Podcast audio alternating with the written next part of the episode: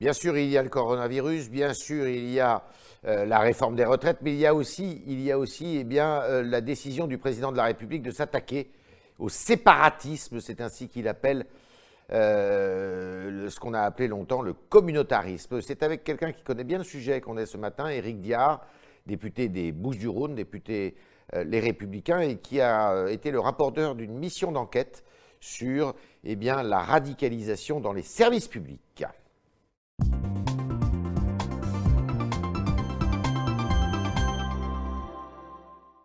Éric Guillard, bonjour. Bonjour. Bonjour. Alors, bon, on est en pleine euh, attente, le coronavirus qui met le monde sans dessus-dessous. Euh, est-ce que vous estimez que les autorités françaises, euh, pour le moment, eh bien, sont à la hauteur de la situation?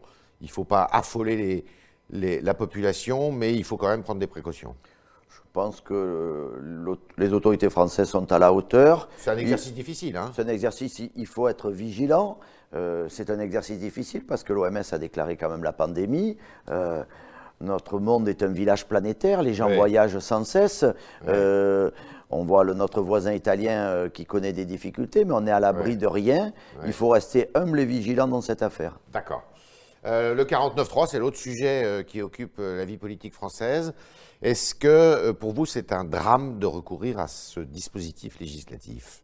Je dirais que ça serait une erreur euh, de la part du Premier ministre d'utiliser cet arsenal. Premièrement, euh, parce que d'habitude, on l'utilise quand on n'a pas une, majorité confortable. Là, Édouard Philippe a une majorité. Euh, je ne comprends pas cette. Il y a une précipitation Oui, c'est une précipitation, je ne vois pas pourquoi. Bon, c'est vrai qu'il y a de l'obstruction, mais on n'est pas à une ou deux semaines près. Je ne vois pas pourquoi. Euh, euh, la deadline, si vous me permettez l'expression, c'est les élections municipales. On peut continuer pendant le mois d'avril. En plus, il y a la conférence sur le financement. Sur le financement qui se tient avec les syndicats pendant le mois d'avril. le gouvernement a fait dans la précipitation. Je rappelle quand même le Conseil d'État qu'il a signalé. Deuxièmement, le gouvernement aurait pu aussi faire le temps programmé, mais il aurait fallu qu'il le présente six, semaines à l'avance en conférence à l'Assemblée nationale.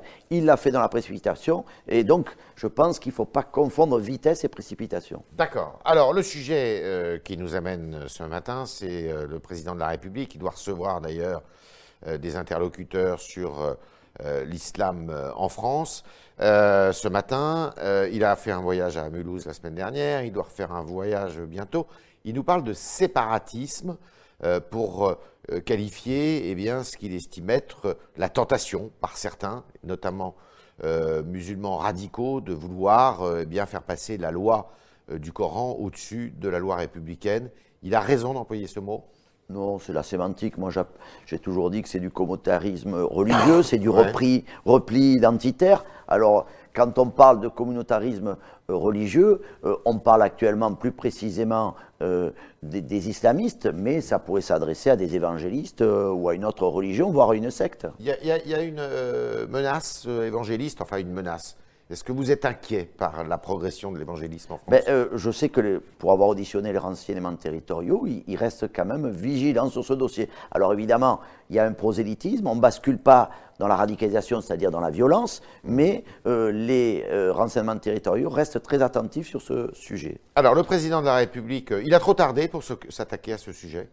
Oui, je peux vous dire, on, a présenté notre rapport sur les services publics par rapport à la radicalisation dans les services publics au mois de juin. On nous a dit, il y a 35 préconisations, il y a, euh, certains ministres nous ont dit, certaines de ces préconisations nous intéressent au plus haut point. Donc on a demandé avec mon collègue Éric Pouillat une clause de revoyure depuis un mois. Pour l'instant, on n'a pas de rendez-vous. Il n'y a aucune décision qui a été prise sur les préconisations. Aucune n'a été retenue à l'heure actuelle. Comment vous expliquez ça Je pense qu'il euh, y a une difficulté. Je pense qu'en matière de radicalisation, en matière de communautarisme, on ne peut pas faire du en même temps. Et je pense que le président de la République est gêné aux entournures par son aile gauche. Je, crois que c'est ça, parce qu'il y avait des, préconisations qui étaient simples, euh, d'ailleurs qui, plaisaient au Premier ministre, au ministre de l'Intérieur, et à ce jour, elle ne voit pas le jour.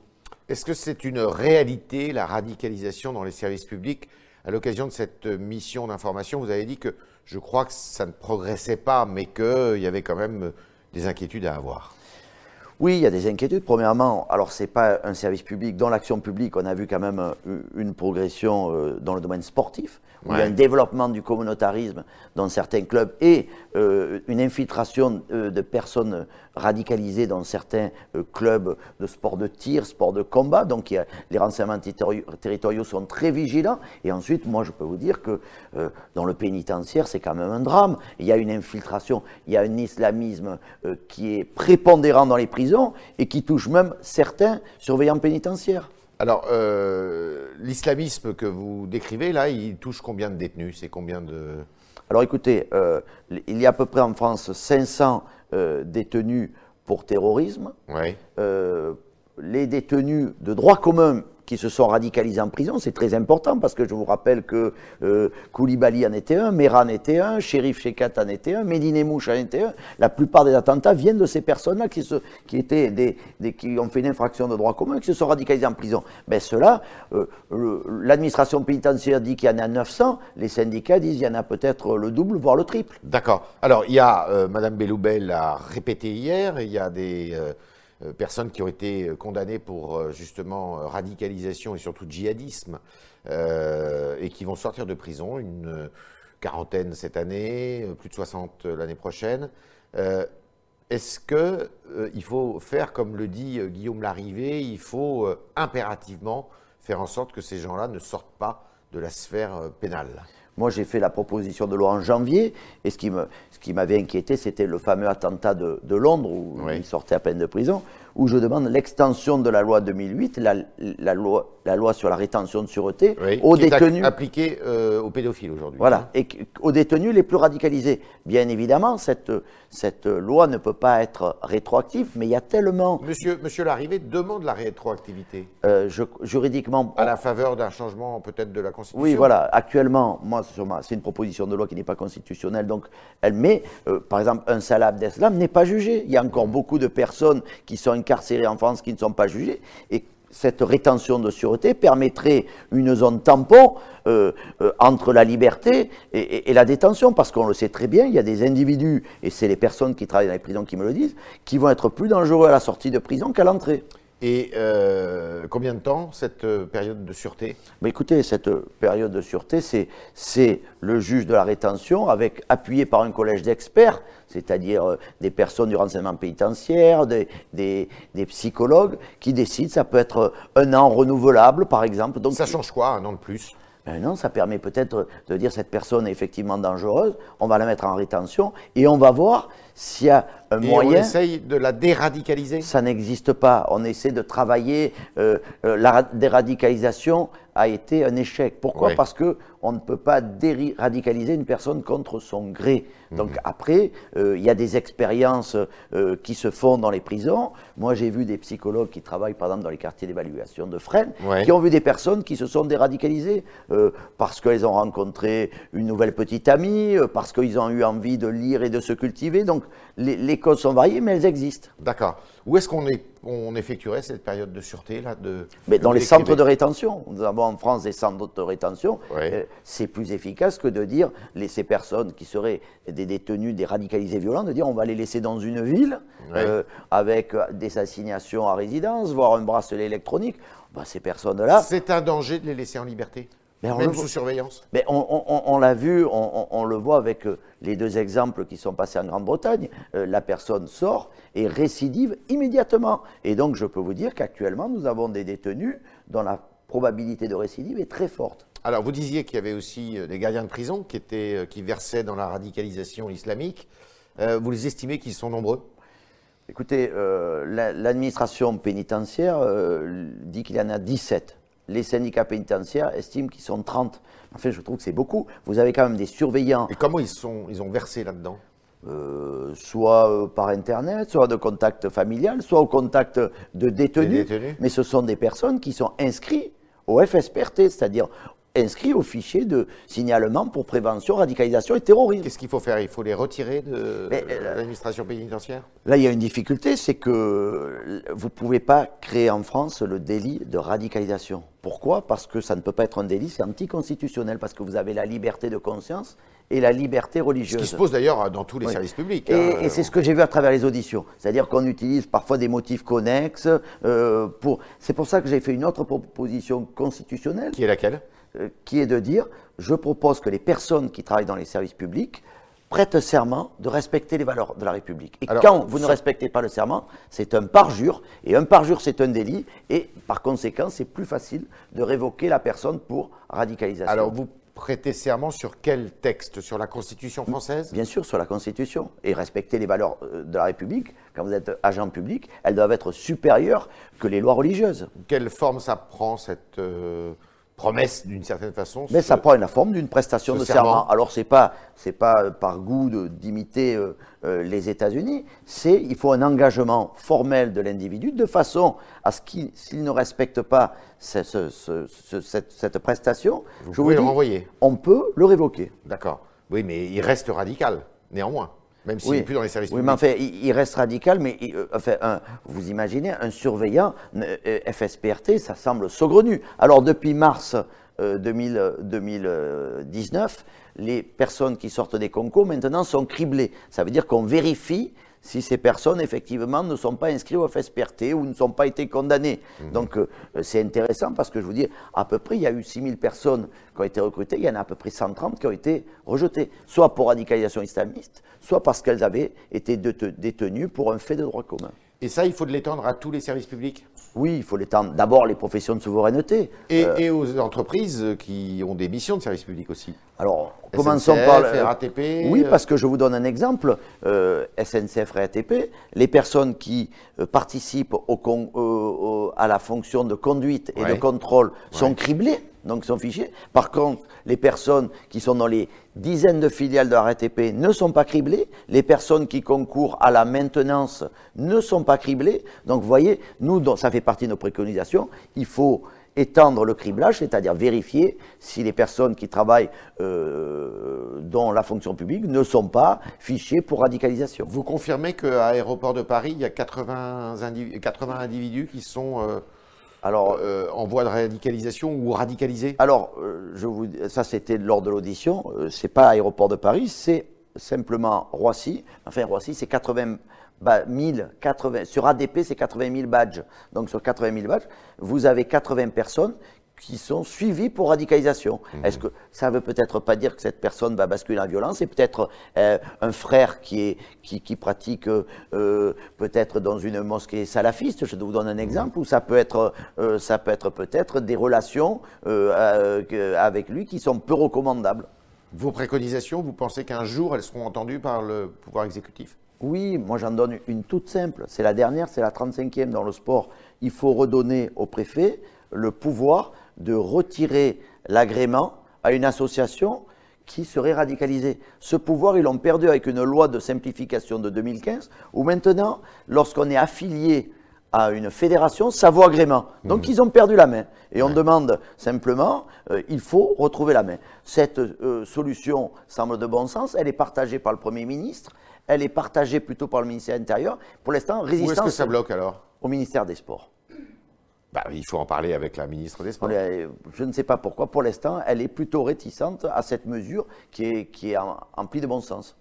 On est avec euh, Éric Diard ce matin, député euh, Les Républicains des Bouches-du-Rhône, et on continue avec vos questions posées ce matin par Léa Fournier.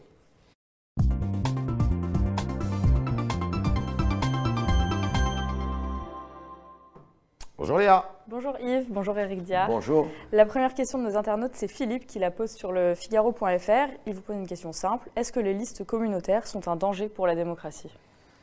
Oui, c'est un danger euh, pour euh, la démocratie. Alors je ne pense pas qu'il y en aura beaucoup euh, sur cette élection municipale. Je pense qu'il va y avoir plutôt qu'une liste, une infiltration de personnes fortement communautarisées dans certaines listes ça en est le cas, mais c'est une inquiétude. Et lors de mes auditions à la préfecture de Bobigny, où j'ai vu l'ensemble des serviteurs de l'État, ils étaient quand même relativement inquiets. Est-ce que vous estimez qu'il y a du clientélisme exercé par certains euh, maires en Alors je vais vous dire, il y a un clientélisme politique, ce que j'ai vu, de tous bords, et il y a aussi un clientélisme syndical. Nous l'avons vu à la RATP, où là aussi, euh, on, fait tout pour attirer un, vote communautaire. Et il y a même eu un syndicat communautariste. Lequel? Alors il s'appelait, maintenant je crois qu'il s'appelait syndicat autonome, il s'appelait syndicat anti-précarité, et mhm. c'est un syndicat qui faisait des scores honorables dans certains dépôts. Dans quel, euh, à la RATP À la RATP. Chris Cross sur le Figaro.fr vous demande si vous soutiendrez la candidate Les Républicains Martine Vassal pour les municipales de Marseille. Écoutez, euh, euh, c'est la candidate euh, qui a été choisie par la commission d'investiture par les Républicains. Donc je la défends, même si j'ai beaucoup d'amitié pour Bruno Gilles. Et je peux vous dire que j'ai beaucoup œuvré pour essayer de les rassembler. J'avais demandé ça à Christian Jacob. Et Christian Jacob a même fait une petite réunion où on était une dizaine avec Renaud Museux et Jean-Claude Godin et les parlementaires pour faire une tentative. Et je peux vous dire qu'on a été pas loin d'aboutir et je le regrette. C'est fini maintenant Il ne pourra plus, avant le premier tour, se rallier à Martine Vassal, à votre avis? Je ne pense pas avant le premier tour, mais j'espère pour le second tour. D'accord. Martine Vassal est favorite? Je ne sais rien. Là, je peux vous dire, je ne me prononcerai pas. D'accord. Vous, vouliez, euh, vous voudriez faciliter la révocation pour radicalisation euh, à l'encontre des personnes radicalisées au sein de la fonction publique. C'est ce que vous avez déclaré il y a une semaine. En réponse, Toulousain sur Twitter demande la révocation de Meyer Habib, qu'il considère, je cite, comme un député radicalisé. Ce député UDI, euh, je le rappelle, a traité la semaine dernière de petites connes des élus de gauche. Qu'en pensez-vous? Faudrait le révoquer? Ah, C'est pas le révoquer, mais bon, il y, a, des, une, un rappel au règlement. Il y a un rappel au règlement, une fonction disciplinaire. Le président peut lui retirer une partie des indemnités. Euh, voilà, il y a une échelle de sanctions, comme, comme une personne qui a. Voilà, euh, je ne parlerai pas de le révoquer, mais euh, peut-être au, moins, au moins lui rappeler le règlement et que vraiment c'était plus qu'inélégant, à mon avis. Très bien. Autre question Castor sur le Figaro.fr propose d'expulser automatiquement les terroristes binationaux. Est-ce que vous partagez son avis? Oui, alors attention, parce que vous avez des, pays euh, qui n'acceptent pas, je pense à l'Algérie, de, récupérer leurs euh, ressortissants. Leurs ressortissants s'ils sont terroristes. Mhm. Donc, euh, personne n'en veut. L'idée est, séduisante, mais après, il faut voir un petit peu sous le tamis juridique si elle passe. Ça ne peut passer que par des accords diplomatiques ou des Ça un dialogue diplomatique. Ça ne peut passer que, par un accord diplomatique entre les deux pays. Et moi, j'avais l'exemple de de l'expulsion d'un imam algérien, euh, pour l'expulser, il fallait surtout pas appuyer sur le fait qu'il euh, euh, pouvait être terroriste, qu'il faisait l'apologie de la haine, etc. On appuyait là-dessus, mais on évitait de dire il, est proche d'un milieu terroriste, sinon l'Algérie ne le récupérait pas. D'accord.